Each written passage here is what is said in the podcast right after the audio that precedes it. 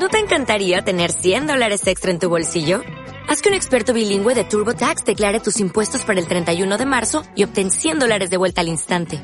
Porque no importa cuáles hayan sido tus logros del año pasado, TurboTax hace que cuenten. Obtén 100 dólares de vuelta y tus impuestos con 100% de precisión. Solo con Intuit TurboTax.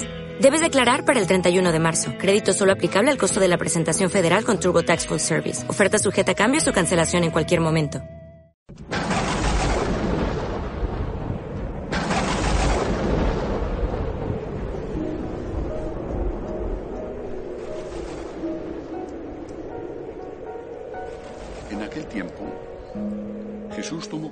Pedro, a Santiago y a su hermano Juan y se los llevó aparte a una montaña alta.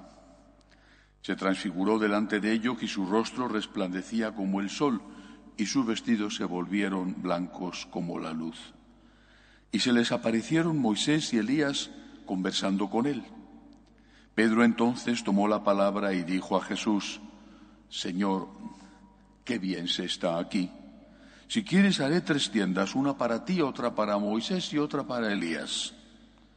Todavía estaba hablando cuando una, nube luminosa los cubrió con su sombra y una voz desde la nube decía, Este es mi Hijo, el amado, mi predilecto, escuchadlo. Al oírlo los discípulos cayeron de bruces llenos de espanto. Jesús se acercó y tocándolos les dijo, Levantaos, no temáis. Al alzar los ojos no vieron a nadie más que a Jesús solo. Cuando bajaban de la montaña Jesús les mandó, no contéis a nadie la visión hasta que el Hijo del Hombre resucite de entre los muertos. Palabra del Señor. Gloria a ti, Señor Jesús. Hoy celebramos la fiesta de la transfiguración del Señor en el Tabor un acontecimiento, un episodio de la vida de Jesús que está íntimamente relacionado con su muerte en la cruz y su posterior resurrección. Es como si el Señor, que conoce nuestro pasado, nuestro presente y nuestro futuro, como si el Señor quisiera darles a aquellos que son la base de la Iglesia, los apóstoles y sobre todo aquellos tres que eran los más queridos de entre los doce apóstoles, los más próximos a su corazón, era como si quisiera darles un suplemento, un extra de vitaminas, de fuerza, de luz, para la gran crisis que se avecinaba, que estaba ya muy próxima, la muerte de Cristo en la cruz. En el Antiguo Testamento hay una frase que dice, maldito el que cuelga del madero. Ser crucificado no solamente era una tortura espantosa que los romanos reservaban solo para los peores criminales, sino que para los judíos ser crucificado implicaba la maldición de Dios. Mm, morir por la patria, como después ocurrió no muchos años después, no muchos años más tarde, con la gran guerra judía contra los romanos, morir por la patria era un honor, pero ser crucificado era una maldición. El crucificado estaba maldito por Dios y Jesús iba a ser crucificado. Aquella gente era judía, llevaba cada persona desde que nació y como pueblo llevaba siglos meditando sobre la palabra de Dios. Y si no se sabían todas las escrituras, sí, por lo menos, las cosas esenciales. Y conocían esto. El crucificado es un maldito por Dios. No solamente es un enemigo romano, no solamente es un bandolero, un delincuente, un asesino, es un maldito por Dios, una persona maldecida. Cristo iba a aparecer ante el mundo y ante los suyos como un maldito, como alguien maldecido por Dios. Era lógico que los apóstoles, ante la crucifixión, entrarán en crisis. Si Cristo es Dios, ¿por qué el Padre no le salva? Si Cristo es Dios, ¿por qué además de no salvarle el Padre, tiene que morir crucificado, maldecido por el propio Dios? ¿Cómo puede ser? Eh, aquello les llevó a una profundísima crisis de fe, una crisis de fe que además venía abonada por el hecho de que tenían miedo a que a ellos les pasara lo mismo que le acababa de pasar a Jesucristo. El Señor que sabe todo esto, que sabe lo que le espera, que sabe cómo va a morir, que se lo ha dicho además repetidas veces, el Señor quiere darles un suplemento. A ver, vosotros me vais a ver crucificado. No dudéis de mí. No dudéis de mi palabra. No dudéis de mi amor. Aunque no entendáis, no dudéis. Desde esta perspectiva hay que entender la transfiguración. Hay que entender esta teofanía, así es como se llama, esta manifestación extraordinaria de Dios. Una manifestación extraordinaria que además en este caso va acompañada por la aparición de dos personajes de gran prestigio para los propios judíos.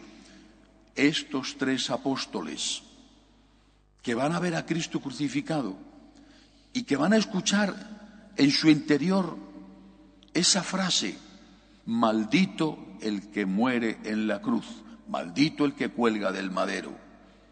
Antes de eso han visto a los principales de esa misma escritura adorando a Jesucristo, Moisés y Elías. Escritura contra escritura, los protagonistas de la escritura adoran a Jesucristo, la escritura dice, maldito el que cuelga de un madero. Los apóstoles van a estar desconcertados, repito, con el añadido de que tienen miedo.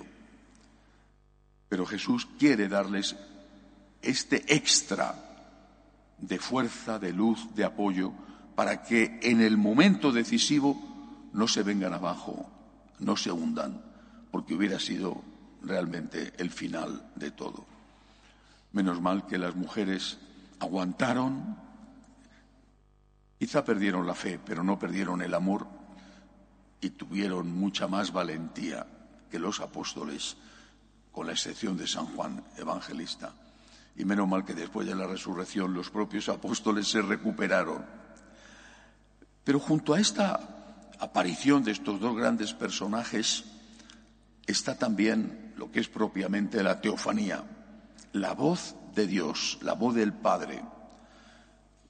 Es interesante lo que dice, merece la pena meditarlo. Dice, este es mi hijo, el amado, mi predilecto, escuchadlo, escuchadlo.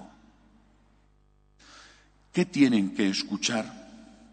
Tienen que escuchar el sermón de la montaña. Dichosos vosotros cuando os persigan por mi causa. Dichosos los limpios de corazón Dichosos los que lloran, dichosos los pobres en el espíritu. Tienen que escuchar el sermón de la montaña, las bienaventuranzas. Tienen que escuchar las parábolas. Vosotros tenéis que ser como la semilla del grano de mostaza, tenéis que ser la levadura, tenéis que ser la sal, tenéis que ser la luz. Y naturalmente tienen que escuchar lo que no querían oír, que era voy a ser crucificado y resucitaré. Escuchadlo, dice el Padre, es mi hijo, mi hijo. Escuchadlo, escuchadlo.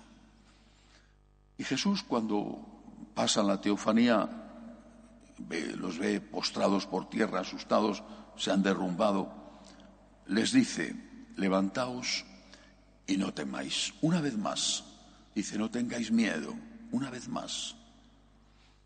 Escucha a Jesús, y no tengas miedo.